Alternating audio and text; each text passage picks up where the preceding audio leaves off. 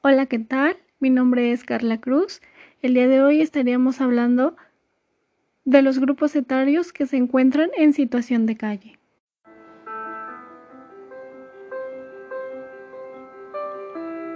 Es fundamental hablar de los adolescentes en situación de calle y a su vez respecto a qué grupo etario pertenecen y cuáles fueron las causas y circunstancias que los orillaron a salir de sus hogares.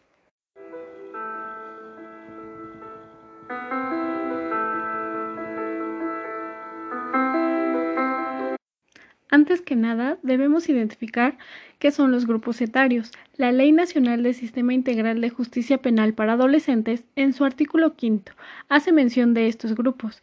Grupo de edad para la aplicación de la presente ley. Las disposiciones de este grupo y los grupos etarios se comprenden de tres. El primero, de 12 años a menores de 14 años. El segundo, de 14 a menos de 16 años.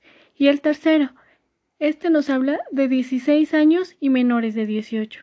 Asimismo, nosotros como sociedad podemos notar claramente que el grupo que se ve más perjudicado en esta situación de calle es el grupo segundo, el que comprende la edad de 14 años y menores de 16, ya que este grupo es el más vulnerable que se ve involucrado en situación de calle. Nosotros como sociedad tenemos una idea equivocada de cuáles fueron las causas por las cuales estos menores salieron de sus casas. Muchas personas que nos ven en la calle piensan que nosotros quisimos salir de nuestra casa por ser vagos, drogadictos, callejeros, malvivientes. Sí, lo decidimos, pero hay una enorme diferencia entre querer y decidir, ya que muchos de ellos no lo deciden. Salen por el miedo.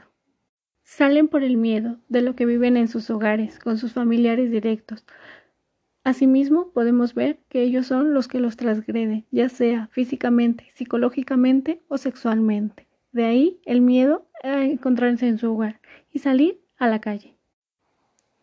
Es alarmante el crecimiento y el número de niñas y niños que viven y que, trabajan en la calle que provienen de grupos y familiares de comunidades populares que no logran proporcionarle las satisfacciones básicas que ellos necesitan para su crecimiento, como resultado de una pobreza histórica que se vive en México.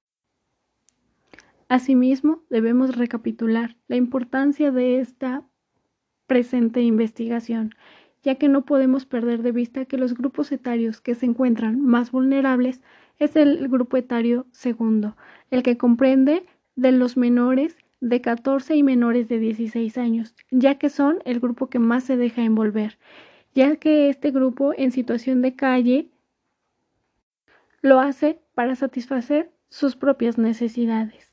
Asimismo, pues agradezco por sus finas atenciones. Gracias.